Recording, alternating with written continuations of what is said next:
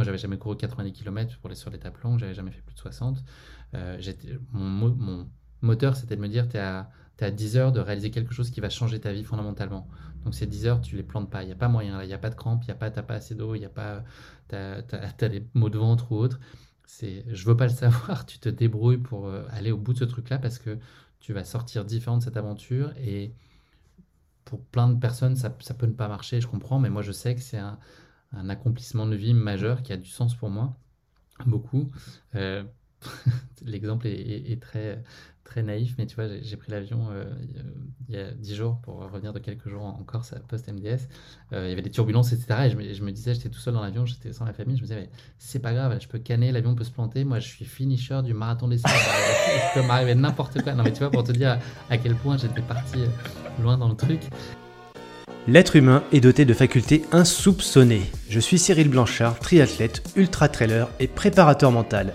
J'aide les sportifs à dépasser leurs limites. Je suis né avec un patrimoine génétique assez limité et un niveau de confiance plus proche de celui de Calimero que celui de Michael Jordan. Et pourtant, cela ne m'a pas empêché de réaliser les courses les plus mythiques et d'atteindre un niveau de performance qui a largement dépassé mes espérances. Avec Objectif Finisher, je vous propose de découvrir ensemble des champions au parcours inspirants. Athlètes professionnels, simples passionnés ou anonymes, leur singularité va vous surprendre tout autant que leur simplicité. Mon but est simple, vous permettre d'acquérir les clés pour atteindre à votre tour vos objectifs. Tout le monde est capable de s'accomplir, devenez à votre tour finisher de la course de vos rêves. Bonjour à tous et tous et bienvenue les finishers dans le podcast où j'ai le plaisir aujourd'hui d'accueillir. Euh, eh ben, ça change un petit peu parce que c'est pas fondamentalement un sportif, un trailer, un triathlète. C'est un passionné comme vous, comme moi à la base, juste un passionné. Et sa passion, il la transmet dans un super podcast Allez, si je vous faisais un questionnaire dans le monde du trail, le top 3 des, podcasts, vous me direz forcément course épique, il est dedans. C'est Guillaume. Guillaume est avec nous, Guillaume Lalu. Donc, euh, comment tu vas, Guillaume? Écoute, ça va plutôt bien. Merci beaucoup de me recevoir. Je suis ravi qu'on ait ce temps d'échange tous les deux et puis euh, avec les auditeurs. Ouais, les auditeurs qui sont toujours euh, voilà, avides de, connaissances sur le, la course à pied, le, sport euh, dans l'endurance, dans, ces différents formats, et qu'est-ce qui fait qu'on arrive au bout, euh, sachant que au point de départ, on va parler de ton point de départ aussi, c'était en 2009, je m'en parlais tout à l'heure, c'est-à-dire un seul coup, j'ai chaussé mes running, et puis ça m'a, voilà, je sais pas, il s'est passé quelque chose, j'ai envie de, me dépasser, j'ai envie d'aller plus loin, j'ai envie de découvrir des choses, j'ai envie de rencontrer des gens, et j'ai envie bah, d'être heureux dans ce que je fais dans cette forme de dépassement.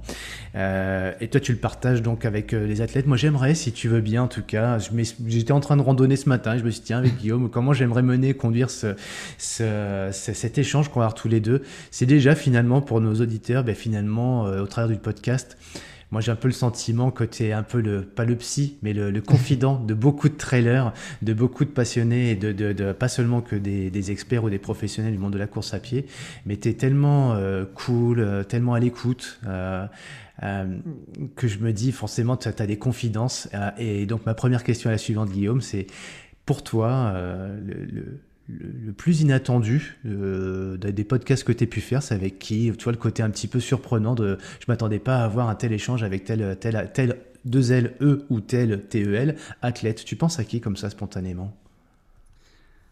Ça commence fort, c'est hyper dur comme question. Euh, effectivement, pour, gagner, du temps.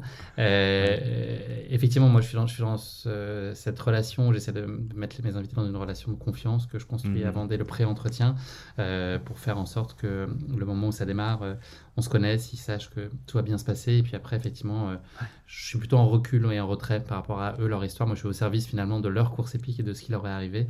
Mhm. Donc voilà, j'essaie de faire en sorte de créer ce climat qui peut être effectivement propice à la, confidence.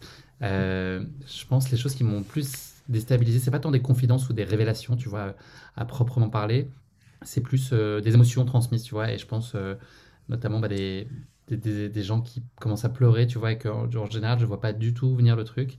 Euh, ça m'est arrivé récemment avec Aurélien Sanchez, qui a été euh, l'un des trois finishers de la Barclay, euh, tout récemment cette année, et le premier finisher français. Mm, mm, mm. Donc on a beaucoup, beaucoup parlé de lui. Et il se trouve qu'Aurélien a écouté le podcast et que j'ai pu l'avoir très vite suite à son arrivée à la, à, la, Barclay. Et bah, on se dit que c'est un dur à cuire et qu'il a le cuir dur avec ce qu'il a enduré. Et finalement, voilà, il a été très ému au moment de raconter cet accomplissement de vie pour lui qui lui a pris finalement six ans de sa vie, même si la course a, duré bien moins longtemps que ça. Mais finalement, c'est un, gros bouquin de, de, six ans qui se ferme et pas juste un chapitre de quelques heures de course. Et hum, de voir finalement que ça, voilà, cette cette euh, grande confiance et euh, qui est indispensable, je pense, pour réussir ces défis-là, elle coexiste très bien avec une sensibilité aussi très forte et que moi je me fais souvent cueillir en fait par ces moments euh, de larmes et d'émotions que je vois pas venir et qui moi me, me prennent au trip. Donc ça m'est arrivé quelques fois ces derniers temps et notamment avec Aurélien et ça, ça me, mm.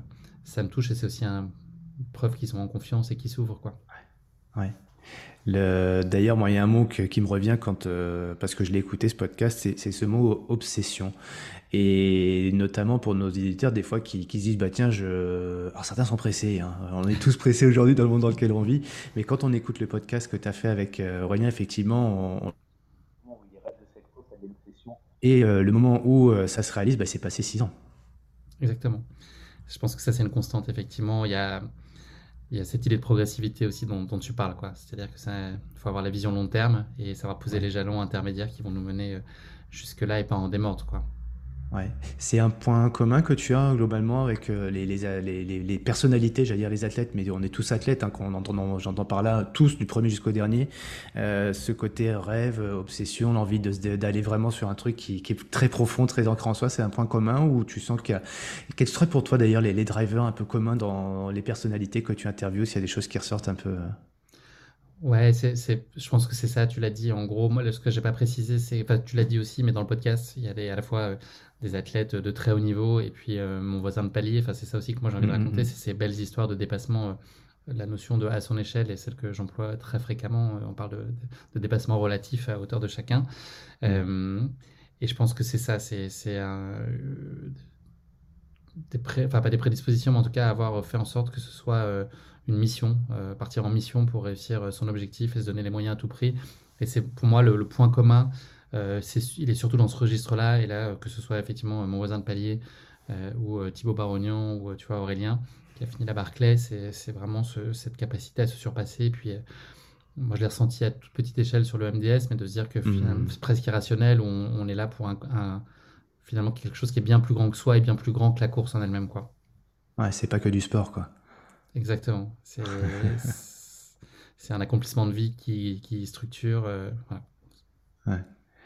Et quant à c'était quoi l'idée de départ d'ailleurs? On va parler de toi, hein. évidemment. Moi, ce qui m'intéresse aussi, c'est qu'on vienne à toi. Ce sera peut-être notre dernière partie et pas des moindres d'ailleurs. Euh, je te proposerai en deuxième, euh, bah, si le, euh, c'est cette notion de courir en fait. Qu'est-ce que ça apporte de courir, tu vois? Et, et puis, mais la clé d'entrée, ça reste pour le coup le, podcast. D'où est née cette idée de faire un podcast dans cet univers? C'est une rencontre, c'est une personne. Raconte-nous un petit peu, si tu veux bien qu'est-ce que, comment t'es venu à faire ça alors que t'étais pas outillé, t'avais pas ton micro, t'avais pas tout ça, j'imagine Où tu l'avais Raconte-nous. Non, je suis parti de zéro, effectivement, dans ce registre-là. Euh, c'est né d'une histoire de passion, comme euh, souvent. Euh, et j'avais, j'avais envie depuis quelques temps de, faire un, de trouver quelque chose autour de la course à pied. Donc, j'avais exploré plusieurs voies. C'était en tâche de fond de plusieurs, plusieurs mois. Et même, je suis retombé sur des documents que j'avais commencé à drafter euh, quasiment un an avant la sortie de Course Épique, qui, euh, qui, a été officiellement lancée en mai 2020, donc il y a trois ans. Euh, mai 2020, c'est vous rappeler après quelque chose, mais c'est quelques semaines après que le confinement ait commencé. Donc, mmh. Course Épique est, est, vraiment né dans ce contexte-là où mon activité professionnelle était un peu plus calme par la force des choses. Et il y avait de l'espace euh, mm. pour euh, d'autres choses. Euh, et la nature a horreur du, vide et, moi aussi. donc c'était un très bon moyen finalement de, donner corps à, un projet autour de la course à pied qui était la thématique qui m'intéressait. Et surtout, et ce qui était intéressant quand j'ai revu mes notes de un an plus tôt, il y avait cette notion déjà d'aller chercher des histoires et de l'humain. En gros, de ne pas avoir un prisme qui soit la course à pied sous un regard plus froid, plus technique, de conseils, mais vraiment d'aller chercher des histoires de gens, effectivement, prendre un spectre hyper large parce que euh, ma... ce qui m'a toujours moi éclaté dans la course à pied, c'est de se dire, euh, bah, c'est les lignes d'arrivée, quoi, globalement, et c'est pas forcément mmh. les premiers qui les franchissent. Euh, on l'a vécu ensemble au Marathon des Sables, mais voilà, c'est les, lignes d'arrivée de ceux qui sont en milieu de peloton, en queue de peloton, elles sont très touchantes et très émouvantes aussi. Et finalement, hormis le chrono, il n'y a pas grand-chose qui distingue les premiers des derniers, ils sont passés par les mêmes endroits, les mêmes cailloux, ils ont la même médaille à la fin, euh, souhaitons-le. Donc finalement, l'expérience, elle est la même. Et moi, c'est ça qui m'a beaucoup touché. Donc je trouvais que il y avait un intérêt à aller raconter ces histoires-là. Et le positionnement du podcast, c'était d'aller, de rentrer par une course donc la course épique, pour aller comprendre finalement pourquoi ce jour-là, ces personnes-là étaient sur la ligne de départ, qu'est-ce que ça raconte d'eux, et donc tirer le fil sous prétexte de rentrer par une course qu'on va vivre avec eux, de tirer le fil pour aller comprendre ce que ça raconte de leur vie, de leurs envies, pourquoi voilà, la, raison d'être de leur présence euh, ce jour-là. Et donc c'était ça qui était important pour moi, c'était vraiment de raconter la course à pied sous cet angle-là qui personnellement me touche. Euh, voilà, c'était ça qui était important. Et puis de se dire que euh, dans le meilleur des mondes, ça pourrait inspirer des gens et, leur donner envie mmh. de passer à l'action. Et je pense qu'on est, euh, on milite pour la même chose, toi et moi, c'est-à-dire décomplexer les gens, leur donner confiance. Moi, c'est aussi voilà, par cette idée d'inspiration et d'histoire et d'humain et de démontrer que c'est possible à son échelle. Et c'est ça qui me tenait à cœur. Il se trouve que le contexte était plus favorable à ce moment-là pour lancer Course Épique parce que j'avais plus de temps. Le mhm. plus difficile finalement, c'est de se lancer. Euh, je ne sais pas comment toi tu l'as ressenti, mais à un moment de se dire, euh, bah, on s'expose, quoi, on monte sur le ring. Alors mhm. l'intérêt du podcast, c'est que c'est peut-être un peu plus simple, en tout cas quand on est dans un format purement audio, ce qui était mon cas au début, euh, c'est un peu plus simple parce qu'on avance masqué, donc c'est peut-être moins intimidant. Et c'est aussi peut-être ça, je pense, qui, qui fait que c'est moins intimidant pour les invités et que ça crée des, discussions qui sont encore plus libérées, spontanées, authentiques, parce qu'il n'y a pas le, la, gestion de l'image à considérer qui peut, je pense, euh, un peu biaiser des comportements. Et donc voilà, et donc euh, je me, le plus dur pour moi c'était de faire le grand saut. Et je pense qu'à ce moment-là, j'étais dans une boîte, tu sais, c'est très, ça peut paraître très mmh. futile, mais j'étais dans une start-up, euh, dans un écosystème start-up depuis un petit moment où en gros on dit tout le temps lance-toi, et puis après tu lances, t'itères, attends pas d'avoir le produit parfait pour lancer, enfin tu vois, fais, le, grand saut, et puis mmh. c'est le marché qui te donnera raison ou pas et qui t'aidera à, à, évoluer, mais en tout cas, il y aura toujours 20 000 raisons de ne pas le faire, quoi. Euh, et donc j'étais un peu dans cette démarche-là, dire ok, let's go. Et, euh, et le podcast est né super vite. Entre le nom, le logo et tout ça, je pense qu'il y a vraiment eu euh, une heure. Après, voilà, dès le début, j'ai voulu le penser comme une marque et pas que comme un podcast. Vraiment comme une promesse avec un rôle à jouer qui existe en podcast, mais qui, je l'espérais alors, puisse se développer plus largement et devenir vraiment voilà, un, un, projet plus global. Quoi. Ok, une marque, créer une identité autour de, ces idées d'inspiration, de d'histoire de ligne d'arrivée, de gens passionnants. Euh, la, marque est née, tu as, fait tes logos, etc. ok, et tu commences à avoir une rencontre, puis une deuxième, puis une troisième. Tu peux nous raconter un peu ça parce que finalement, euh, on peut se poser la question. Alors, je tiens à rassurer tous les auditeurs qui vont écouter ou qui vont nous voir euh, sur toutes les questions qu'ils ont envie de poser. Mais qui est Guillaume? D'où il vient? Etc. on a envie de savoir. Évidemment, on va en parler. Et, pourquoi la course à pied? On va nous Tu vas nous raconter tout ça aussi. Mais euh, le, podcast, en fait, qu'est-ce qui fait que tu as une première personne, puis une deuxième? Et comment tu, les contactes? Bonjour, je suis, je suis Guillaume. Vous ne connaissez pas course épique, vous connaissez pas encore. Aujourd'hui, ça a l'air tellement simple. Quelques quelques années, et ça fait, c'est pas si vieux que ça, finalement 2020, ça fait trois ans, on va se dire, mais en trois ans, Course Épique est devenue une marque, Course Épique est devenue une référence en podcast, donc, euh, mais ça s'est pas fait comme ça du jour au lendemain, c'est comme la course à pied, euh, bah, tu parlais tout à l'heure d'Aurélien, c'est en six ans qu'il a pu enfin obtenir son sésame pour faire la son, rêve, enfin faire, oui, réaliser le rêve de faire la Barclays. Et, toi, voilà, raconte-moi un petit peu le début, tu vois, ces, difficultés que tu as rencontrées. Euh, le bonjour, je suis machin, mais vous êtes qui Au revoir, on te raccroche au nez, non, ou sur Instagram, tu envoies un message et puis on te répond jamais. Ça se passe comment les débuts? Alors la chance que j'ai eue, c'est que le premier épisode, j'avais déjà l'histoire. C'était euh, un de mes anciens collègues qui, euh, à l'occasion d'un semi-marathon à Londres, s'est écroulé à 400 mètres de l'arrivée et s'est réveillé deux mois ou deux mois et demi plus tard, euh, après deux mois et demi de coma, en ayant perdu 30 kilos. Euh, et, euh, et, on lui a expliqué que quand il s'est réveillé, qu'il ne pourrait plus jamais faire de sport. Et il a répondu qu'il y avait le marathon de Londres neuf mois plus tard et qu'il reviendrait dans le service qui s'occupait de lui pendant des mois avec la médaille du tour du cou. Et donc voilà. Et donc pour moi, c'était mmh. typiquement, parfaitement le genre d'histoire que, que j'avais envie de de, donner à entendre parce qu'elle me touche et parce qu'elle illustre justement la combativité, la détermination, la résilience de plein de gens. Et là, il se trouve que c'est un coureur anonyme. Donc, mm. j'avais cette histoire-là qui m'a probablement aidé à faire le grand saut. Ensuite, à la seconde où j'ai fini cet épisode-là, j'ai senti que j'avais qu'une envie, euh, et, c'était de, faire l'épisode d'après, euh, de me mm. dire que cet épisode-là serait peut-être écouté par 7 euh, personnes, 50 personnes ou 200. Je ne savais pas trop, c'était pas l'enjeu, mais que j'étais prêt en tout cas parce que comme tu l'as dit, euh, développer ce projet-là, mais au même titre que tout projet euh, entrepreneurial ou autre, c'est de l'ultra-endurance et euh, il n'y a pas de ligne d'arrivée, en gros, enfin, souhaitons-le. Euh, mm. Donc, il faut, voilà, il, faut, il faut maintenir la pression de façon constante et être résilient. Et, la chance que j'ai eue ensuite, c'est, elle est propre à l'écosystème course à pied et trail running dans lequel j'avais envie moi de, de, grenouiller avec course épique, mmh d'avoir en face de moi des gens qui sont très accessibles. Donc là, je parle plutôt des athlètes élites euh, qui sont euh, très accessibles, disponibles. Euh, il n'y a pas vraiment d'écran entre eux et, nous, donc il n'y a pas tellement d'agents, il n'y a pas, pas d'enjeux financiers autour de ce qu'on peut faire. Donc finalement, c'est pour la grande majorité des gens qui sont passionnés de ce qu'ils font, qui n'ont qu'une envie, c'est d'être connectés à la nature, de chausser des baskets, donc qui sont dans des considérations. Enfin, il n'y a pas de il n'y a pas d'effet de, fumée. Enfin, c'est vraiment les relations sont très simples avec des gens qui sont équilibrés, mmh. sains et, finalement, c'est des gens qui sont accessibles, tout ça pour en arriver à cette, conclusion-là. Donc, c'est-à-dire que dès le deuxième épisode, moi j'ai créé Sissi Cusso, qui est hmm. une personnalité qui est, très installée euh, dans, le, dans la trail running depuis très longtemps euh, et qui est très sollicitée aussi, j'imagine, et qui m'a dit oui, alors hmm. que Course Épique à ce moment-là avait 30 abonnés sur Instagram. Et euh, elle m'a fait confiance. Euh, et, voilà, et c'est avoir Sissi Cusso en deuxième épisode, c'était déjà une première référence qui, moi, me permettait d'aller raconter au troisième invité que j'avais déjà eu le plaisir d'échanger avec Sissi. Et puis, on, voilà, c'est comme tout, le, plus difficile, c'est d'avoir les premières références. Et puis, euh, à partir d'un certain, voilà, d'un certain palier, on n'a plus tellement besoin de montrer patte blanche si derrière on est sérieux, rigoureux dans l'approche et qu'on fait les choses bien ça marche. Et donc, j'ai aussi beaucoup de chance. Si demain j'avais fait l'équivalent dans euh, du foot, ou, euh, mmh. ça, aurait été incomparable et, et j'en serais pas là où j'en suis euh, aujourd'hui, même si la route est très longue. Mais j'ai aussi cette chance d'évoluer dans, un, dans une discipline qui est très simple et authentique aujourd'hui et ceux qui la pratiquent sont à son image. Quoi. Et quand tu t'écoutes euh, aujourd'hui euh, par rapport aux premiers épisodes, euh, que ce soit sur le fond, la technique, ta façon toi d'interviewer, qu'est-ce qui a changé? Qu'est-ce que parce qu'aujourd'hui, forcément, avec du recul, peut-être cette marque génère des revenus qui permettent d'investir, donc du matériel, etc. Mais avec du recul, si tu avais eu tous les moyens et que, en gros, allez, un coup de baguette magique à mon premier épisode, je fais tout parfaitement, qu'est-ce que tu aurais fait différemment maintenant avec du recul trois ans après?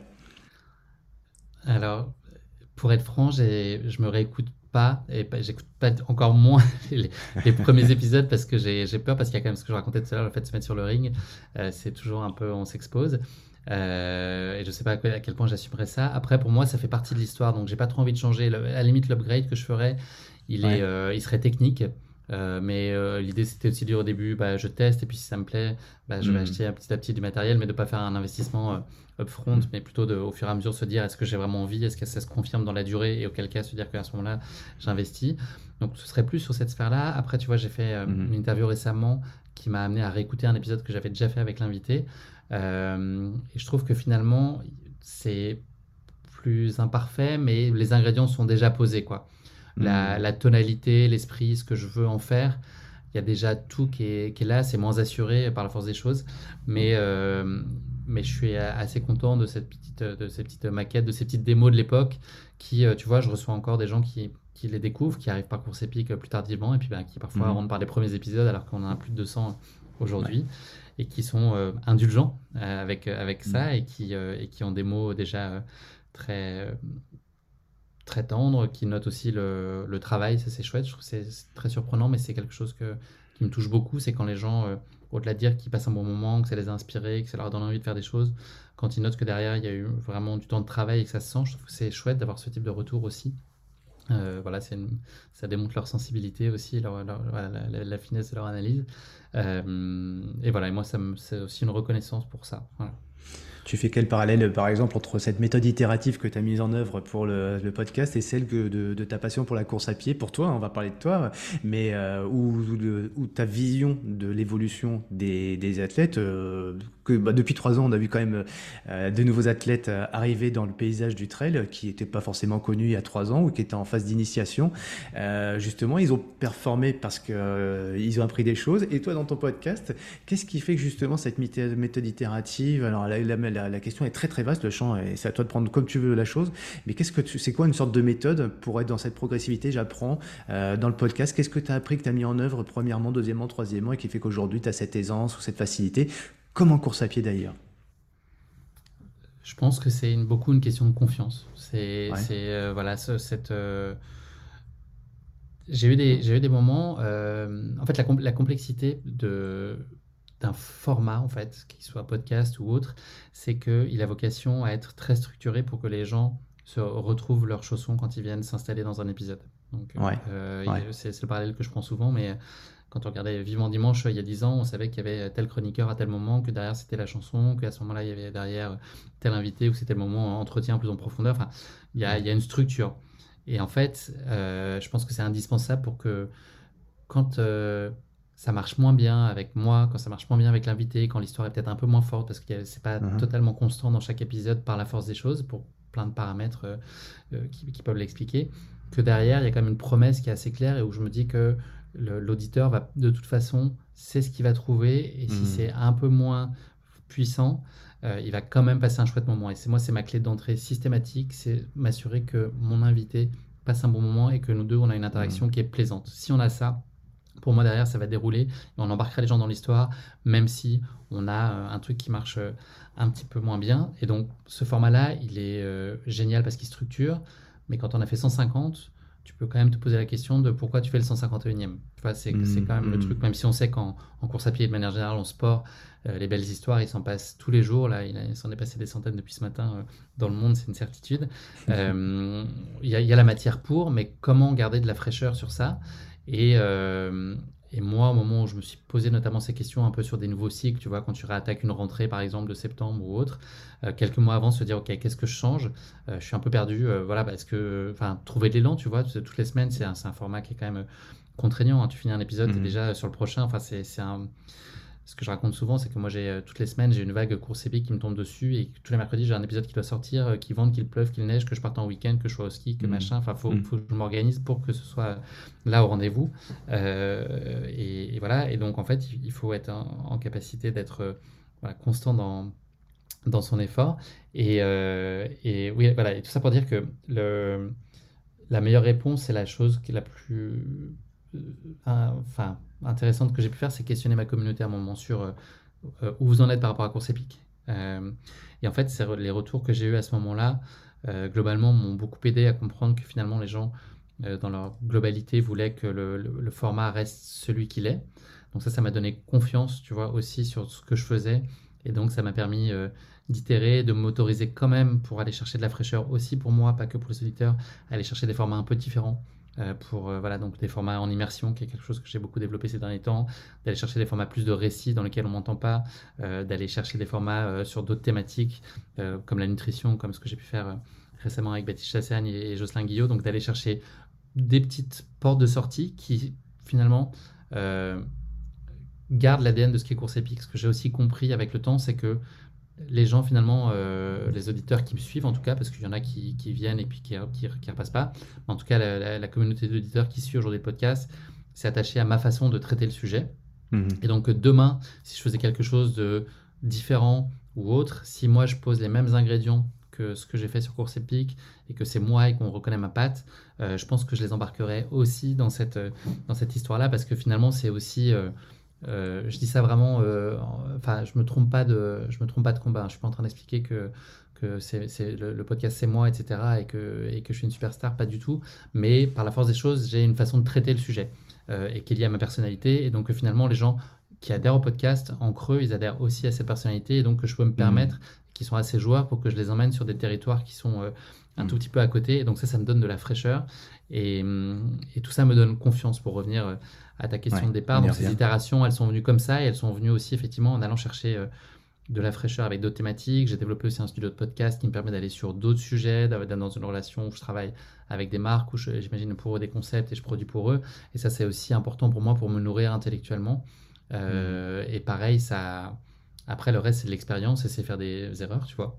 Faire des erreurs et puis apprendre et puis euh, les corriger ou éviter de les reproduire autant que possible.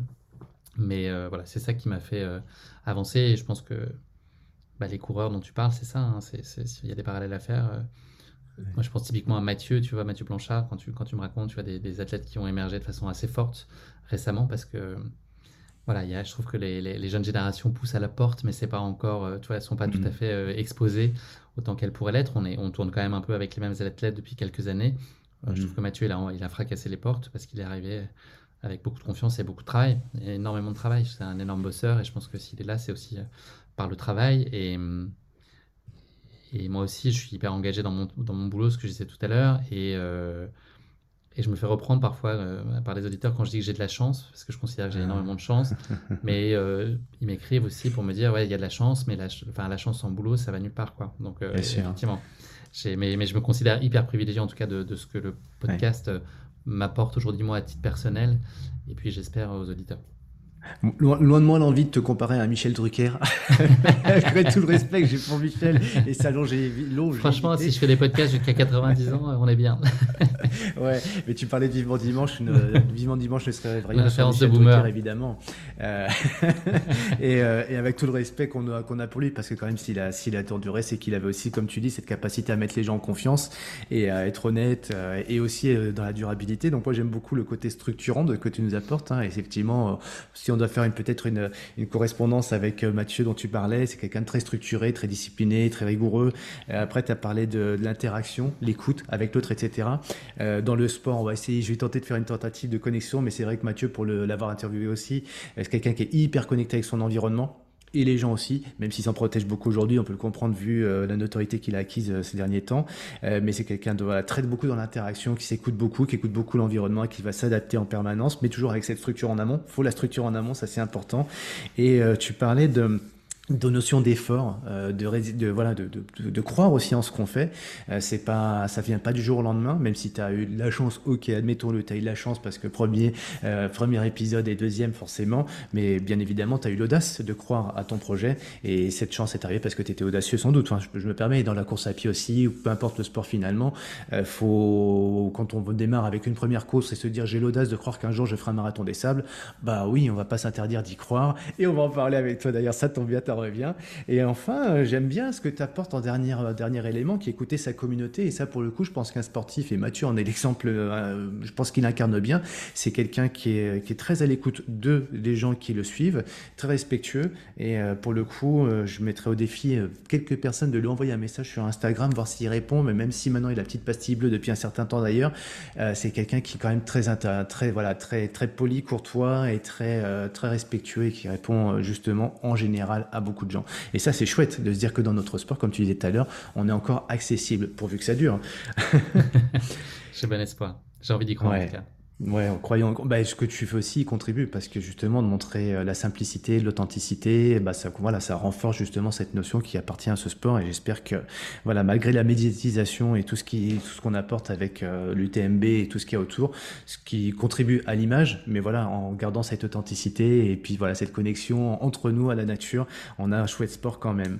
Euh, je me suis permis ces analogies justement. Et toi, par rapport à ça, tu te sens proche de quel athlète par rapport à ta façon d'appréhender cette ce podcast et fait ta façon de, vivre la vie finalement. J'ai beaucoup de chance, d'accord, mais je, je, sais aussi que les résultats sont liés à cette structure que j'ai apportée. Tu, tu, tu, conseillerais par exemple à, nos auditeurs de suivre quel ou quel athlète? Alors forcément, on est tous différents, on va trouver nos inspirations en fonction de nos, appétences, nos, nos, sensibilités, mais sur ce côté structurant et puis bah, aller au bout de ses idées et puis de réussir son objectif, d'être finisher comme tu as dit tout à l'heure, de pouvoir aller au bout de la ligne d'arrivée. Euh, tu penses à quel, euh, quel sportif et sportiveux euh, pour qui incarne ce, côté euh, voilà, sur lequel on va s'appuyer, on peut s'appuyer, prendre des bonnes idées. Ben, je vais te prendre l'exemple d'un athlète avec qui j'étais hier, qui est euh, Thibaut Barognan, euh, donc, qui est récent champion de France de trail court. on en a parlé très longtemps. Thibaut, c'est la, la constance. Ça fait 12 mhm. ans qu'il est au plus haut mhm, niveau. Mhm. Il a été repéré chez les Espoirs Salomon en 2011. Euh, et euh, il a beaucoup travaillé, il est toujours là. Et en fait, ce qui marche et ce qui me plaît, est ce que moi aussi, je m'impose à moi-même pour faire euh, le parallèle, mais maintenant dans la sphère pro, c'est cette légèreté et cette espèce de candeur par rapport à sa pratique. C'est-à-dire, ça reste fondamentalement un jeu d'enfant. d'enfiler ses, ses, baskets et d'aller courir dehors. Mmh. Moi, je veux être dans un enchantement quotidien. Et je m'impose ça. Et quand je vis ce moment-là avec Thibaut hier, où on est en train de marcher euh, près de chez lui dans la forêt, parce que c'est le concept du podcast que j'enregistrais avec lui, on est en pleine nature, il se livre, euh, il donne beaucoup de choses. Et j'ai ce moment-là avec lui, je me pince 50 fois pendant l'interview pour me dire, voilà, j'ai une chance euh, infinie de vivre ce moment-là. et donc il y, y, a ce côté un peu toujours avoir du recul en fait sur, sur ce qu'on fait, de ne pas se laisser bouffer mmh. par les Mm. Euh, les contraintes, les jours moins bien, etc. Parce qu'il y a quand même des mauvaises nouvelles, il y a des trucs qui, qui se passent pas comme on imagine ou pas aussi vite qu'on voudrait. Euh, de... moi, je considère que je suis un ultra privilégié de la vie de manière générale. je veux me croire ça et me, et me, le dire et me forcer tous les jours, même quand ça va moins bien, à, me dire ça. Mmh. Mmh. Et, et, voilà. Et moi, je trouve que c'est ça le truc de se dire que déjà rester à sa place, tu vois. Et, et Thibaut est un exemple d'humilité parfait aussi pour ça. mais vraiment, globalement, c'est l'état général de du paysage des, coureurs de très haut niveau que j'ai le plaisir de, côtoyer le temps d'un échange et avec qui, pour certains, euh, ça se prolonge dans le temps.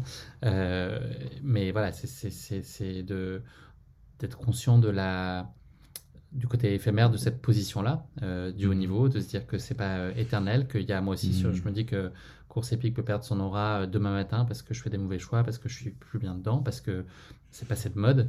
Euh, voilà, donc euh, je suis très conscient de ça et donc euh, autour de ça, il y a une urgence à faire le plein émotionnel de tout ce que je peux prendre là aujourd'hui de ce que je vis mmh.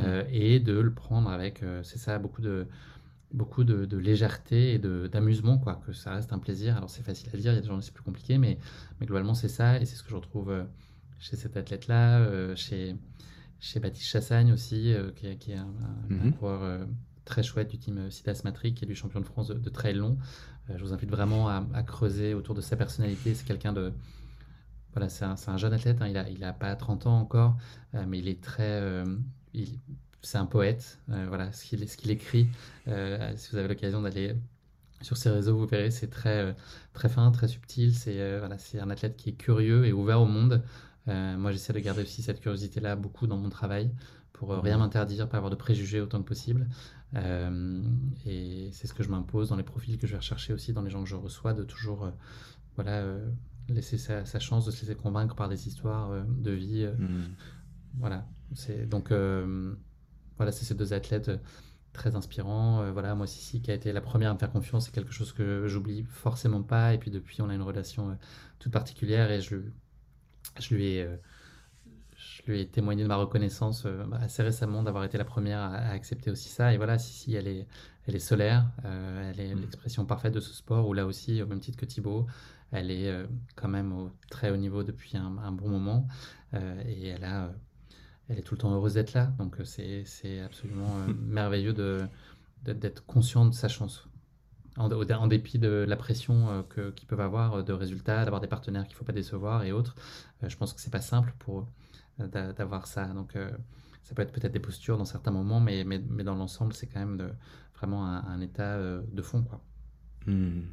Alors j'imagine qu'en t'écoutant, euh, bah, chacun avec euh, sa, sensibilité, justement, tu parles de sensibilité, les auditeurs ou ceux qui, nous regardent se disent, bah, écoute, euh, moi j'ai envie de te poser plein de questions, Guillaume, parce que justement, un tel, un tel, un tel, etc. Bah, ce que je vous invite à faire, évidemment, c'est de vous connecter sur la marque Course Épique. Il y a le site internet et tout. Et si vous voulez rentrer en relation avec Guillaume, évidemment, sur, via l'Instagram, vous pouvez envoyer un message. Est-ce que d'ailleurs on peut rentrer autrement en contact avec toi? Qu'est-ce que tu nous suggères bah, Tous les, points de connexion sur les réseaux sociaux, mais quand même le plus direct aujourd'hui, si vous voulez être euh, mm. sûr d'avoir une réponse euh, la plus rapide possible, c'est sûr que Instagram aujourd'hui reste le canal le plus euh, le privilégié. Mais après, j'ai reçu, tu vois, la semaine dernière, une très longue lettre de trois pages par mail. C'est chouette aussi, mm. au-delà d'avoir des interactions un peu plus simple, mais, mais, très émotionnel aussi, avec des emojis euh, sur Instagram, euh, ou voilà, quelques, quelques phrases, d'avoir euh, une lettre de trois pages de quelqu'un qui a pris beaucoup de son temps pour rédiger ça, c'est aussi très touchant. Donc voilà, c'était par mail et, je réponds aussi, guillaume.courseepic.fr, je réponds aussi à, ces, messages, mais en tout cas, je prends, pour moi, c'est fondamental de, de, maintenir cette relation et de, voilà, hmm. c'est ça qui est important pour moi. Et puis de courir aussi à, à côté de toi, de pouvoir te rencontrer, te croiser sur des épreuves. Euh, moi, je trouve ça toujours marrant, enfin marrant entre guillemets. Avant, euh, on avait tendance à, je pense, une toute petite euh, bifurcation sur moi parce qu'on souvent ah Cyril Blanchard, enduroman, machin, etc. Et sur les courses, c'était ça. Et maintenant, depuis un an, deux ans, c'est marrant parce qu'il y a euh, ah bah tiens, je suis content de ce que vous apportez par rapport au podcast, par rapport au podcast, etc. les champions, les sportifs et tout. Et, et c'est sympa de voir que finalement, on n'est qu'une passerelle le témoin d'histoire et de pouvoir contribuer au partage entre les personnes et de se rapprocher. Alors on a la chance, on a un sport dans lequel tu parles beaucoup de sensorialité, sensualité, même j'ai envie de dire, et c'est ce qui fait qu'on se, bah justement, on va, on va bien se fitter entre nous et que ça on reste sur des notions assez simples d'échange, de partage, d'accessibilité, de légèreté. J'aime beaucoup le terme que tu as employé plusieurs fois, de la légèreté, et de pouvoir justement bah, vivre ça à tes côtés. Alors justement, c'est la deuxième, de la deuxième partie parce que tu es quand même passionné de course à pied, ça s'entend bien. Alors, avant de, parler de de, la course à pied, on sent bien la passion de l'humain, hein, la passion du partage, de, des histoires inspirantes. Donc c'est ça qui, pour moi en tout cas, au travers de ce que j'entends, euh, fait ta force et fait la force de ton podcast aussi, c'est la, passion de l'humain. Euh, toi, la course à pied, tu me disais, ça a commencé en 2009. Euh, avant de courir, est-ce que tu étais sportif déjà? J'ai fait beaucoup de tennis étant petit. Ma mère euh, était prof et, évolue encore professionnellement dans le tennis. Donc j'ai un peu grandi, euh, enfin j'ai globalement tout, grandi dans un environnement de sport. J'ai eu un niveau euh, ridicule pour le temps que j'ai passé sur les cours. C'était vraiment pas glorieux, mais j'ai arrêté à la vingtaine. Après, c'était plutôt le foot le dimanche avec les copains, le lendemain de soirée un peu arrosé le, le samedi, mais pas intense, en tout cas entre 20 et 30, pas intense. Et la course à pied, c'est vraiment un truc que je m'interdisais, tu vois, euh, parce que pas assez ludique, en tout cas à l'époque, euh, selon moi. Hmm. Euh, donc je m'étais dit, je garde ça pour plus tard, tu vois. Je fais pareil avec le golf, tu vois, je me dis, je ferai du golf quand je serai très vieux. je sais pas si j'ai raison ou pas, mais et je sais pas si je ferai du golf. Mais, mais voilà, la, la, course à pied, en tout cas, je n'ai pas tellement considéré avant la trentaine. Et puis euh, ensuite, tout a commencé. Euh, je ne sais pas si tu veux que je raconte ça là, mais en tout cas, euh, ensuite ça a été l'accélérateur. Mais globalement, en tout cas, j'ai n'ai pas débarqué dans le sport avec la course à pied à la trentaine. J'avais quand même déjà cette appétence.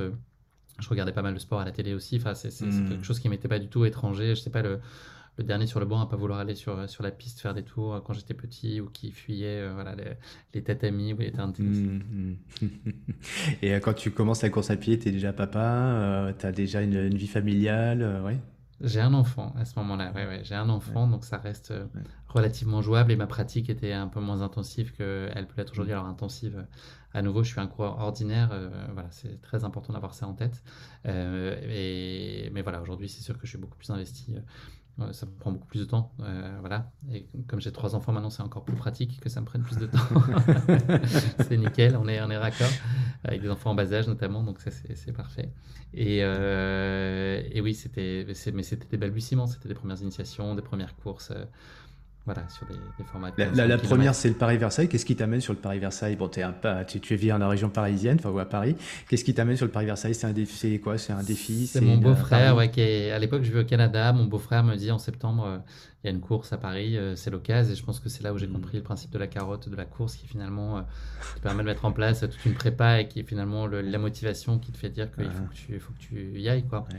Et c'était ma première façon pour moi de le comprendre. Et puis voilà, ça fait que cette course aura toujours une saveur très particulière pour moi parce que c'est la première et que, et que c'est là où mm. j'ai associé des moments de, de partage, de plaisir, euh, enfin qui étaient, qui étaient géniaux, où j'avais l'impression de, de, vivre la course de ma vie. Enfin, tu vois, c'était c'était merveilleux pour moi, à, douter sur ma capacité à aller au bout. Et puis voilà, alors que ça peut paraître peut-être totalement ridicule, mais à l'époque, pour moi, tu vois, c'était quelque chose que je connaissais pas, quoi. Donc euh, voilà, c'était. Euh, mais c'est ça aussi le course épique, on va se dire oui, bah, j'entends euh, la, course épique de telle ou telle personne, jamais de la vie, jamais pour moi. Mais finalement, quand tu, tu, tu, mets à ta première épreuve, que ce soit un 10, euh, peu importe finalement, la première restera épique parce que faire la côte des gardes euh, la première fois sur sa première épreuve, c'est quand même pas rien. Et j'imagine que tu arrives à la fin, au bout de ta vie quoi, sur cette première. Exactement, ouais, ouais c'est et la fierté, euh, à nouveau, quelle que soit, le, quelle que soit la distance de, l'accomplissement. Et puis, si, hmm. s'il y a un non-succès, euh, d'en, ressortir aussi grandi ou avec une, tout de suite l'envie de se projeter sur autre chose, quoi, et de repartir euh, voilà, sur, sur un projet. Hmm. Et depuis 2009, euh, on va peut-être pas faire le, tout, tout, le, tout le côté épique. On va pouvoir, là aussi, n'hésitez pas à demander à Guillaume, tiens, je voudrais savoir, plus, etc., euh, sur ce qui t'a amené à faire le marathon des sables cette année 2023. Mais si euh, il y a deux, trois épreuves que tu as envie de nous partager parce qu'elles ont été belles pour toi, parce que justement, quand tu as franchi la ligne d'arrivée, c'était une super une dose d'estime personnelle. Qu'est-ce que tu, spontanément, tu penses à, à quel lieu ou quel finish line, tu vois, un moment unique? Euh, moi, je, pense à. Je vais faire très vite, mais je, pense à, à trois courses. Je pense que mon premier marathon, ça, ça, a quand même ce côté aussi très symbolique et mythique. Donc forcément, finir son premier marathon, c'était à Paris en 2011, je crois. donc voilà, pareil, c'était une belle réalisation pour moi et un espèce de, marqueur chouette, en tout cas que moi j'avais envie d'avoir sur, sur mon, parcours de, jeune coureur. Euh, il y a eu euh, mon premier trail qui était dans le cadre des Templiers. Donc ça, j'ai découvert le trail finalement plus tardivement. Je pense que c'était en 2018. Donc euh, voilà, les Templiers, c'est un festival que j'aime beaucoup. Et, et ça, a été, ça a été une révélation aussi sur, sur, ce format-là. Dans la continuité, il y avait le Ventoux, qui était un trail que, que je trouve sublime et que j'étais très content de faire. Et là aussi, qui me stressait un peu et que je suis content d'avoir réussi à finir. Donc c'était sur le format 46. Euh, donc ça, ça a été vraiment aussi, c'est des super souvenirs, d'en prendre plein les yeux. Et puis toujours, hein, le, la ligne directrice avec ça, c'est surtout que c'est un moment euh, avec les copains où tu, euh, pars de mmh. Paris, face à un projet quoi, que tu construis. Et, mmh. et, et, surtout, je bifurque un peu, mais mmh. ce que ça m'apporte de bien, c'est toute la phase de préparation en fait, qui est hyper structurante dans ma vie personnelle, qui me, qui me permet, enfin, qui, qui qui donne du sens à mes semaines aussi et qui, euh, moi, j'ai une approche très scolaire de mes prépas. Euh, mm. Je travaille avec une coach tu vois, de, seulement depuis le Marathon des Sables, qui est Laurence Klein, que je recommande à tout le monde et que tu connais. Euh, et avant, je gérais mes programmes en autonomie, mais en ayant des sources, tu vois, qui me permettaient de savoir un peu ce que je faisais. mais c'était hyper rassurant de savoir que pour moi, le mardi, il fallait que je fasse 30 minutes, hein, puis ensuite 12 euh, fois 30-30, euh, et puis euh, derrière 10 minutes de récup, et puis qu'après c'était de la côte le jour d'après. Enfin, tu vois, d'avoir tout ce truc-là, pour moi, même si ça venait culbuter un planning de semaine qui est chargé comme pour plein de gens, de hmm. savoir qu'il y avait ça qui était un impondérable, pour moi, finalement, c'est le c'est acheter ma tranquillité d'esprit pour la ligne de départ, en fait. C'est ce que j'ai voulu faire, notamment sur le MDS. Tu n'as pas à te poser de questions pendant ta préparation, t'appliques. Tu le dis très bien d'ailleurs dans, ton, dans, dans, ton, dans le podcast Course épique où tu nous racontes tout ça. Je recommande vraiment pour tout le monde parce que c'est très progressif, euh, justement, l'immersion dans, ce, dans cette épreuve et puis avec la préparation. Effectivement, pour moi, le, le point saillant que j'ai retenu moi dans, lorsque je t'écoute, c'est ce côté-là. C'est à un moment donné, il y a un défi, il est tellement, euh, voilà, il me dépasse tellement qu'en fait, j'ai besoin d'avoir une préparation et comme je suis discipliné, paf, paf, paf, j'applique et ça me, je retire ça de ma tête. Qu'en fait, j'ai pas à me stresser par rapport à ça. Je fais et à la fin, a priori, si j'ai bien fait le boulot, je, serai, je suis serein le jour de la ligne de départ. Quoi. Exactement. Alors, je conseille aussi le podcast parce qu'il y a une interview avec toi, Cyril, qui a beaucoup ému les auditeurs. Euh, on n'est pas loin de, des larmes dont je parlais tout à l'heure avec Aurélien. C'est quand même un moment, je me souviens, de grande fragilité pour toi et puis moi d'émotion aussi beaucoup parce qu'on a une empathie qui est euh, au maximum de ce qui est possible d'avoir, je pense, pendant des, des épreuves comme celle-là. Donc, euh, je crois que c'était mm. l'étape 3, c'est ça si je La 3, ouais. à la fin de la troisième. À la fin de la 3. Donc, euh, voilà. Mm. Et oui, oui c'est ça. Et, et, pour, pour, voilà, pour euh, un peu paraphraser ce que tu dis, pour moi, ce qui était le seul paramètre que je maîtrise en fait quand j'arrive sur une ligne de départ, c'est ma préparation avant. Ce qui va se passer mm. devant moi, là, si j'ai un, truc qui pète, s'il pleut, si j'ai oublié mes bâtons, si je sais pas quoi, euh, ça va m'échapper. Si je digère mal, enfin, je contrôle pas ça. Par contre, tout ce que j'ai fait avant me, a vocation à me mettre en confiance pour me dire j'ai fait ce qu'il fallait, j'ai pas la garantie que ça ira au bout, mais en tout cas, j'ai fait ce qu'il fallait. Arriver avec un doute mm. sur une ligne de départ euh, parce que la prépa s'est pas passée comme on voulait, parce qu'on s'est blessé ou parce qu'on n'a pas eu suffisamment de temps à y consacrer. Euh, moi, ça me tétaniserait et je pense que je, ça aurait forcément un impact psychologique qui ferait qu'il y a de grandes chances que je saute sur la course. Quoi. même juste avec, parce que la tête le déciderait. Tu apportes beaucoup de, de, méthodos aussi euh, dans, ta façon de, faire ton reporting ou ton feedback, ton débriefing du marathon des sables. Il y a un côté immersif parce que tu racontes le pendant, et puis après il y a tout, euh, tout le feedback derrière. Donc euh, moi je vous invite vraiment à l'écouter, enfin tout l'ensemble d'ailleurs. Mais comme moi je suis un fan du débriefing et du, feedback, ou certains diront du rétex, hein, le retour d'expérience, parce que c'est la meilleure chose, la chose la plus puissante pour progresser. Comme tu l'as très bien dit d'ailleurs, et moi je te trouve extrêmement élégant dans ta façon d'apporter euh, de, façon générale tes, questionnements, alors dans la vie de tous les jours, parce que j'ai la chance de te croiser sur certaines épreuves, mais évidemment fortiori sur le podcast, et c'est ce qui fait que tu as de la chance, parce que la chance elle vient pas du hasard, c'est ce côté très élégant que tu as avec les gens, euh, très dans l'empathie, tu viens de le dire, très dans l'écoute. Et pour le coup, euh, ce, ce, débriefing que tu nous fais, je trouve extrêmement puissant. C'est les gens qui l'écouteront. Alors, d'écouter quelqu'un qui fait un débriefing de MDS, ça ne restera qu'un concept. Tant que tu l'as pas vécu, tant que tu l'as pas fait, tu peux pas. Et ça, tu nous le fais bien prendre conscience, tu nous en fais bien prendre conscience.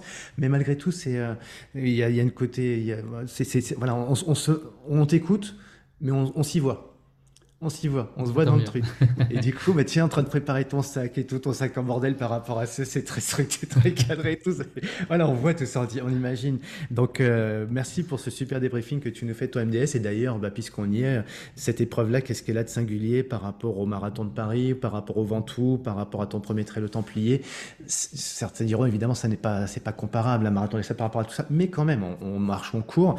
Qu'est-ce qui fait que c'est singulier pour toi, que tu reviens transformé ou différent?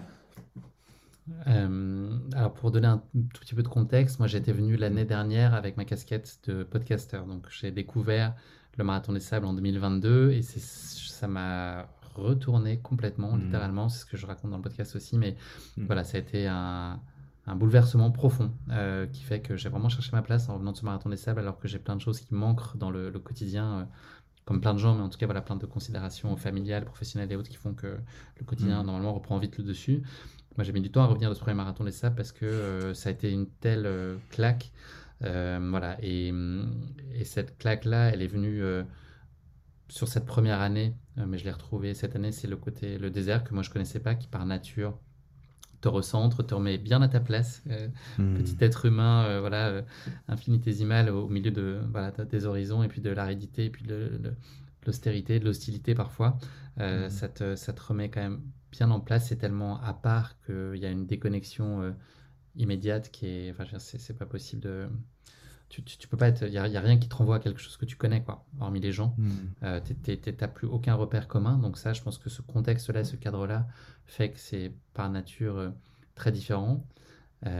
L'autosuffisance, qui est un autre gros sujet que j'ai donc moi découvert cette année avec ma casquette de coureur, où il faut tout gérer, tout anticiper. C'est aussi ce que j'ai trouvé moi presque aussi dur que la, prépa physique les mois qui précèdent, c'est la charge mentale qu'il y a sur euh, partir avec son sac, c'est ce que je dis dans le podcast, mais il n'y a, pas de, a pas droit à l'erreur. quoi. Hein. Si tu as la mauvaise mm-hmm. paire de chaussettes qui est de pointure trop grande et que tu te la tapes pendant 250 km et qu'elle te fait cloquer, euh, si tu as oublié tes bâtons, si tu as oublié un truc qui est majeur, euh, que tu n'as pas assez de bouffe, que tu as pris des trucs que tu n'aimeras plus au bout de deux jours parce que tu n'en peux plus de sucré, il bah n'y a, pas de, a pas de machine arrière. Tu es là, tu, es dans le grand bain et puis il faut que tu ailles au bout de ces 7 jours d'épreuve.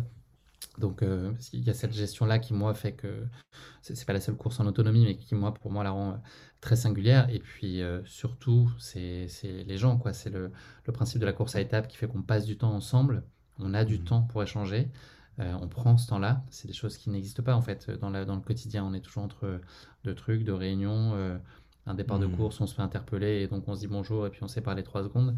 là, on va se recroiser à plein de moments.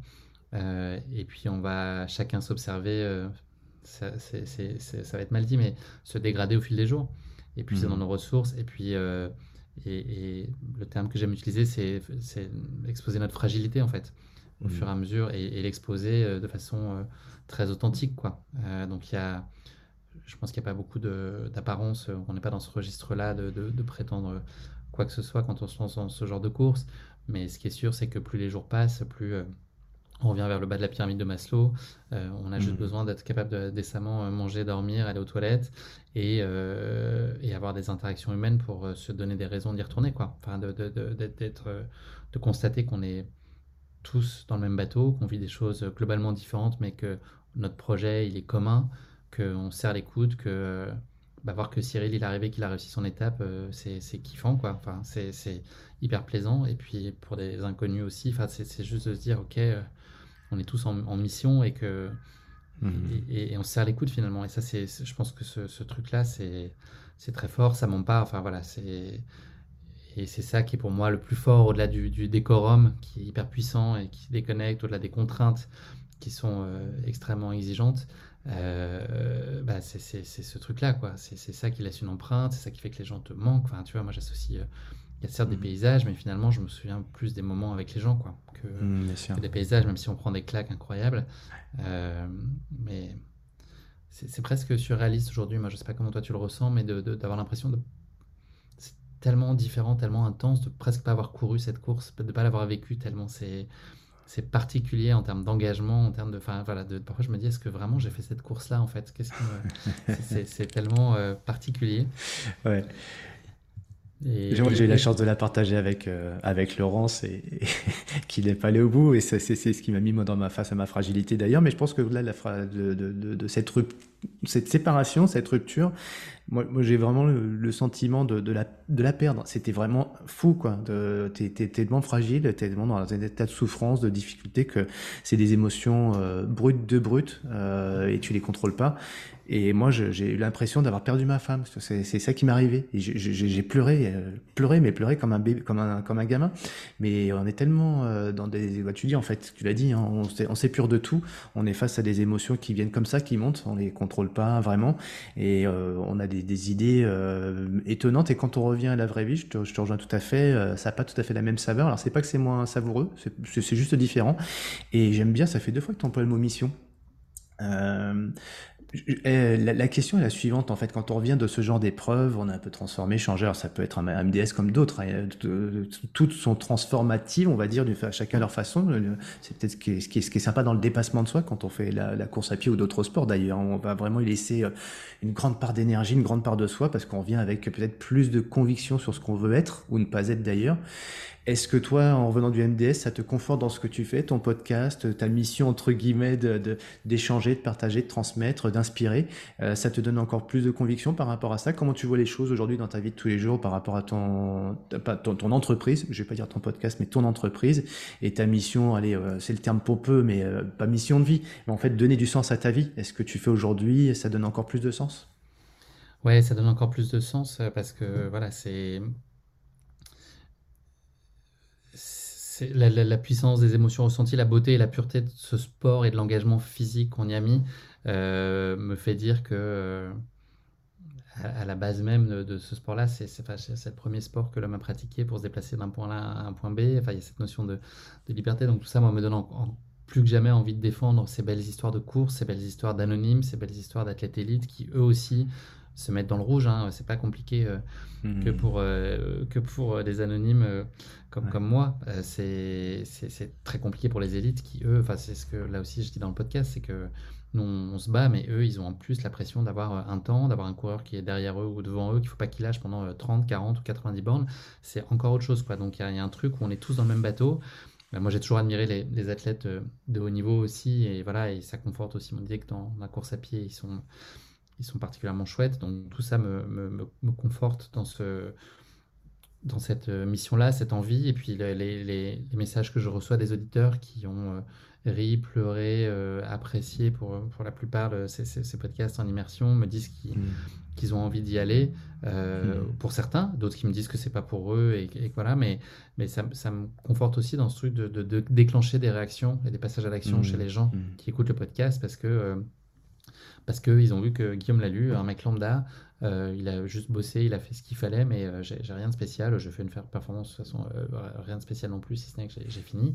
et, et, bah, c'est faisable, quoi. Et c'est l'expression de ça, c'est mon histoire.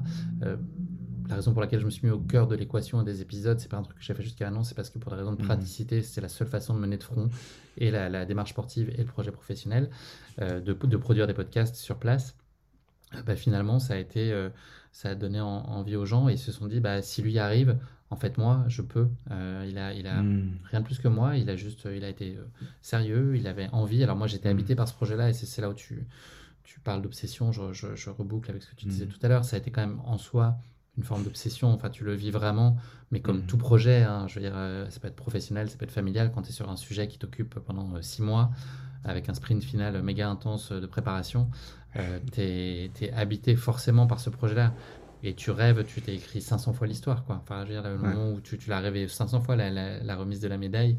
Et c'est ça que tu, tu vas euh, un peu chercher. Et c'est en ça que pour moi, je te dis tout à l'heure, j'avais l'impression de pas tout à fait l'avoir vécu parce que c'était presque irrationnel, en fait. Tu vois, c'était une quête un peu mystique, de, alors que je suis un, cartésien, euh, enfin, il n'y a pas plus, quoi. mais, mais de d'aller, euh, pardon, je reprends le terme de mission, mais c'est ça quoi. Et c'est ce qui mm. m'a tenu. Moi, j'avais jamais couru 90 km pour les sur l'étape longue, j'avais jamais fait plus de 60. Euh, mon, mon, moteur, c'était de me dire, tu es à, à 10 heures de réaliser quelque chose qui va changer ta vie fondamentalement. Donc ces 10 heures, tu les plantes pas. Il n'y a pas moyen, il n'y a pas de crampe, il n'y a pas, pas assez d'eau, il n'y a pas, tu as, des maux de ventre ou autre. C'est, je veux pas le savoir, tu te débrouilles pour euh, aller au bout de ce truc-là parce que tu vas sortir différent de cette aventure et pour plein de personnes, ça, ça, peut ne pas marcher, je comprends, mais moi je sais que c'est un, accomplissement de vie majeur qui a du sens pour moi, beaucoup. Euh, l'exemple est, très, très naïf, mais tu vois, j'ai pris l'avion euh, il y a 10 jours pour revenir de quelques jours en Corse post-MDS. Euh, il y avait des turbulences, etc. Et je me, je me disais, j'étais tout seul dans l'avion, j'étais sans la famille. Je me disais, mais c'est pas grave, je peux canner, l'avion peut se planter. Moi, je suis finisher du marathon des Il peut m'arriver n'importe quoi. Non, mais tu vois, pour te dire à quel point j'étais parti euh, loin dans le truc. Et, donc voilà, et non, mais ça illustre juste que voilà, pour moi, ça avait tout ce sens-là parce que cette course m'a touché il y a, il y a un an profondément. Euh, et je sais pas comment toi tu te sens depuis que tu es revenu. Moi, je me sens euh, très zen, détendu, avec beaucoup de hmm. recul et d'apaisement sur, euh, sur plein de choses. Alors, je sais que c'est pas un état durable et que le naturel, il reprend très vite les gens par la hmm. force des choses. Mais je surfe aussi sur cet état de, de, ouais, de, de, relâchement, de privilège. De, on parlait de confiance tout à l'heure. C'est sûr que ça, ça, ça, aide aussi, ça fait du bien. ça laisse un vide aussi. Enfin, c'est un mélange de plein de choses. Mais, mais quand même, ça, hmm. te, ça te porte. Et donc, moi, ça ça conforte, je pense que c'était ta question d'il y a 10 minutes, mais ça, conforte aussi le sens de tout ce que je fais euh, à titre personnel avec la course à pied et qui rejaillit dans Course épique où euh, ça donne envie aux gens euh, d'essayer. Alors, c'est pas forcément un MDS à nouveau, ça peut être la course de quartier ou pas une course, tu vois, juste rejousser les baskets et courir 20 minutes à côté de chez soi pour la première fois. Bah, c'est tout autant méritoire. Je sais pas si ça se dit, mais en tout cas, c'est. Voilà faudrait, faudrait inventer mot s'il n'existe pas. si, si, en tout cas, on, entend et, on, le, on, perçoit bien, on l'intègre bien, j'en suis convaincu. Et peut-être, sans doute, les personnes qui vont euh, t'écouter, te visionner, vont envers, comme tout le monde, poser la, question que je ne te poserai pas. As-tu envie d'y retourner? Donc, n'y réponds pas. Si, les gens veulent poser la question, ils le font de manière subtile, à droite et sympathique, avec beaucoup de gentillesse vis-à-vis de toi sur, euh, voilà, un petit, un petit audio sur Instagram ou que sais-je. Voilà, comme ça, vous pourrez rentrer en contact avec Guillaume sur, le podcast, pour ceux qui connaissent peut-être pas encore d'ailleurs, mais bon, globalement, aujourd'hui, une belle notoriété. Le, je, suis hésitant sur deux questions, donc je vais peut-être faire les deux d'ailleurs. La première, c'est euh, tes enfants, en fait, euh, pour, pour eux, comment ils perçoivent un peu ce, ce pas le retour, mais ce, comment ils ont vécu le MDS, en quoi est-ce que ça apportait à leur papa et qu'est-ce qui fait que ça, ça... Alors, chacun à leur âge, hein, effectivement, avec leurs affinités, mais en gros, euh, sans parler de sentiment de fierté, papa l'a fait, etc., c'est qu'est-ce que, qu'est-ce que ça incarne pour eux, qu'est-ce que toi, tu as envie que ça leur, ça leur transmette finalement, ce que tu as fait là, ce que tu as réalisé? Alors, je pense que pour euh, des raisons différentes et des âges qui sont différents, il euh, n'y a, pas une pleine mesure euh, de ce que c'était et c'est normal. Et peut-être que ça ne viendra pas parce que peut-être leur mmh sensibilité ne sera pas sur ce type d'effort. Donc, j'ai un ado qui, je pense, est dans la fleur de l'âge où le, le, le, sujet gravite autour de ses centres d'intérêt à lui. Donc, il m'a pas posé de questions du tout sur, tout ça. Euh, en tout cas, on n'a pas eu l'occasion d'en parler et j'avoue que ça m'a peiné et que, et que, le moment viendra, j'en suis certain. Hmm. Euh, mais, mais voilà. Et, euh, et mon plus jeune, il tique un peu, qui a 5 ans, hein, tu vois, il est petit encore. Enfin, mon, mon, intermédiaire qui a 5 ans, il tique un peu sur les distances, il comprend pas hmm. ce qu'on va foutre, dans le désert globalement avec les chaleurs. Il bug un peu autour des, d'un peu des concepts de chiffres, de trucs, qui, voilà, ça, ça l'interpelle.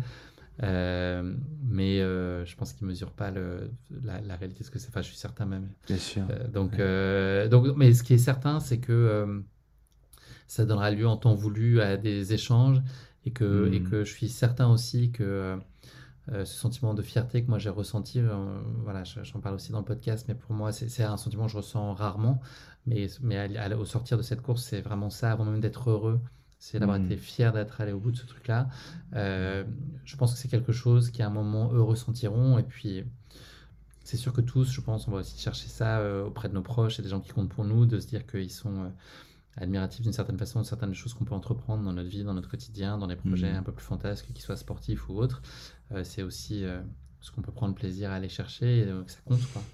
Donc euh, voilà, je pense qu'en temps voulu, on aura ces discussions, on fera euh, un, diaporama. Et moi, la chance que j'ai, c'est que j'ai cette carte postale sonore qui est ce podcast et qui est au-delà d'être euh, quelque chose que j'ai envie de partager largement et espérer que les gens suivent. moi, dans cinq ans, là, je peux réécouter ce moment. Je veux dire, Et pour moi, c'est presque plus puissant qu'une image. C'est, enfin, ce que hmm. va créer l'audio comme intimité la mm. nature de nos, échanges ou tous les instants volés, fugaces que moi-même j'avais oubliés, qui sont là aujourd'hui, qui sont fixés sur ce, format audio et ce MP3, euh, le rend euh, le fige à jamais et, véhicule avec lui des émotions qui me paraissent être moins volatiles que ce que peut donner une photo, tu vois, où, finalement tu recomposes un peu, tu, tu réécris une histoire, mais tu te souviens plus bien du moment, du contexte. Là, l'audio, il trompe pas. Euh, les, intonations, l'ambiance te, te, racontent plein de choses. Et moi, j'ai cette chance-là aussi de me dire qu'il y, y, a ça à titre plus personnel que je vais pouvoir garder et qui, en temps voulu, sera l'occasion de, partager, euh, notamment avec mes enfants. Bah, tu, sais que les, acteurs sont souvent jaloux des, euh, des chanteurs. Pourquoi? Parce qu'un acteur, un film, laisse une empreinte, c'est certain, mais par contre, ça laisse pas la même empreinte qu'une chanson. Et les chansons, c'est éternel. Donc la voix, on a souvent tendance à l'oublier. L'expression orale, alors moi, c'est un registre que j'aime particulièrement, le, registre des mots, le registre de la voix, euh, de l'impact qu'on peut avoir grâce à sa voix. C'est ce que tu fais toi à travers du podcast. Et évidemment, évidemment, si les auditeurs euh, n'en ont pas conscience, rappelons-le, l'impact dans, dans, dans, la mémoire, hein, dans la mémoire individuelle et collective de la voix euh, est beaucoup plus puissant que celui de ce qu'on peut voir. Donc tu, tu, tu le fais très bien. Je te remercierai deux fois plus pour ça qu'en plus là pour le coup. Alors oui, peut-être, t'es es, un gars ordinaire comme tout le monde, se le penser. Par contre, moi, je vais dire un truc aux auditeurs, euh, c'est que tu es quand même le seul à avoir mis dans ton sac un peu de matériel pour pouvoir euh, enregistrer bah, effectivement euh, tout ce que tu as pu ramener, même s'il y avait des, il y en a qui le faisaient avec leur GoPro, etc. Ok, mais moi ce que je trouve le talent que tu as, alors du coup que tu peut-être pas le seul finalement, que vous avez, c'est cette capacité de pouvoir courir, être dans son effort, etc. Mais en même temps de penser à son audience pour dire qu'est-ce que je vais leur ramener, qu'est-ce que je vais leur raconter, qui je vais interviewer pour ça.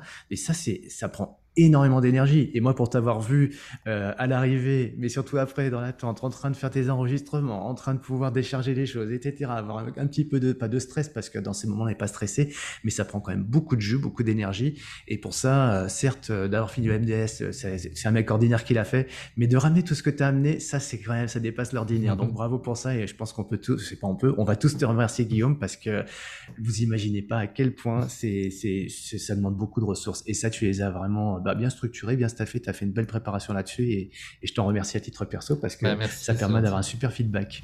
C'est très gentil, merci pour tes messages. Qu'est-ce que t'en dis si on termine sur un questionnaire que tu as déjà fait? Mais là, tu vas le faire après. c'est parti. c'est parti. Allez. J'essaie de faire mieux. Allez, la course la plus difficile pour toi. AMDS, ça y est, maintenant je peux le dire. Allez. Ton plus beau pays. Ah, je persiste, la France. Ta plus belle épreuve, la plus belle. Ouais, dur de pas dire le marathon des sables, pardon. Hmm, bien sûr. Ton plat préféré? Écoute, euh, qu'est-ce que je peux te dire? Euh, je, je, veux trouver quelque chose. Euh, un dessert, allez, un tiramisu. Allez, génial, ma femme en fait des très bons. Un livre ou pas à Paris? Le sportif qui t'a le plus inspiré, inspiré. Ouais, euh, Rafa Nadal, je trouve qu'il voilà, est intéressant. C'était la vitesse d'échange. Euh, voilà, beaucoup inspiré. Euh, non, Kylian, c'est tarte à la crème, mais voilà, Kylian aussi aujourd'hui, Kylian Jornet, c'est pour moi quelqu'un d'admirable dans, dans ce qu'il est, dans ce qu'il véhicule comme valeur. Ta deuxième passion après le sport, la course? La musique. Je suis dingue de musique. C'est au cœur de ma vie. Tout le temps. Eh ben, allez-y. Qu'est-ce que c'est quoi N'hésitez pas à aller interpeller Guillaume pour ça. Le défi le plus euh, que tu n'as le plus fou hein, que t'as pas encore réalisé maintenant que le MDS est fait, est-ce en a un plus fou derrière Faire un quatrième enfant, mais ça je le ferai pas. Quel défi Combien d'entraînements par semaine maintenant Tiens, maintenant. 5. Ah, tu restes quand même, d'accord. Euh, tu es plutôt seul ou accompagné dans tes défis? Bon, la réponse euh, oui, accompagné globalement. Ouais, ça, ça, ça, transpire, de, ça transpire dans ton, dans, dans, dans tes, enfin, dans, tes, dans toi, dans ton, dans ce que tu racontes en tout cas. MDS, donc avec qui, avec les potes, etc. C'est génial. Je vous invite vraiment à écouter quand même. Le, le, Allez-y, c'est du bonheur de t'écouter. Franchement, raconter tout ça. Ton film préféré? Le Limier. C'est un film anglais de Mankiewicz avec euh, Sir Laurence Olivier et Michael Caine. C'est sur la thématique du jeu. C'est un huis clos. Euh, c'est sur la thématique du jeu. C'est un film des années 70. C'est très british et c'est vraiment chouette. Euh, je vous invite à, regarder ce film-là, Le Limier. Elle boit quoi la vache? Ça y est, je me ferai pas avoir. Elle bah boit de l'eau. Elle boit de l'eau, elle boit pas du lait, effectivement. Merci Guillaume, en tout cas pour tout ce que tu apportes. Je l'ai dit trois fois, quatre fois, cinq fois, en tout cas, ouais, vraiment, mais vraiment profond remerciement pour tout ce que tu nous apportes à toute la communauté des, des finishers, de tous ceux qui, qui aiment l'idée de pouvoir se dépasser et de pouvoir partager des belles histoires. En tout cas, euh, on souhaite une longue vie à Course Épique et plein d'autres projets pour toi, euh, aussi stimulants, passionnants et à nous partager à nous tous. Merci Guillaume. Merci à toi. Je vais hacker les 30 secondes de la fin de cet épisode pour te remercier aussi à toi pour ton super boulot et ton engagement euh, très pur aussi dans, ton travail. Et puis euh, te dire que tu es une belle personne. Voilà, que tu as des, valeurs profondément euh, touchantes et qui résonnent aussi beaucoup en moi. Donc bravo aussi pour tout ce que tu apportes, toi, d'empathie, d'écoute. C'est. ça respire la sincérité. Donc voilà, je, c'est le cœur qui parle et j'espère que ça te parle à ton cœur à toi parce que c'est très sincère. Donc continuer. Et puis j'espère qu'on aura plein de beaux projets euh, sportifs et puis humains comme les LEMDS parce qu'on est au-delà du sportif. J'espère qu'on en mm. partagera plein d'autres ensemble. Ah, merci pour tout. Merci de cœur à cœur. Voilà, restons connectés, les amis, avec, Guillaume et entre nous et euh, vivons de beaux projets. La vie est courte, comme tu l'as très bien fait comprendre. On est peu de choses, on est de la poussière, donc voilà, profitons-en et, gâchons pas tout ça. merci pour tout, Cyril. Merci pour ton invitation. Merci à tous d'avoir écouté ce nouvel épisode du podcast Objectif Finishers. Si vous souhaitez entrer en contact avec nous, vous êtes les bienvenus. Entre finishers, on aime les rencontres, on aime partager les bons tuyaux. N'hésitez pas à noter le podcast sur votre plateforme favorite, à vous abonner et à le partager autour de vous. Envie de partager aussi un commentaire? N'hésitez pas, on répondra à chacun d'entre eux. On est là pour vous aider à atteindre vos objectifs, on vous souhaite un maximum de motivation et on se retrouve dans deux semaines pour un nouvel invité. À bientôt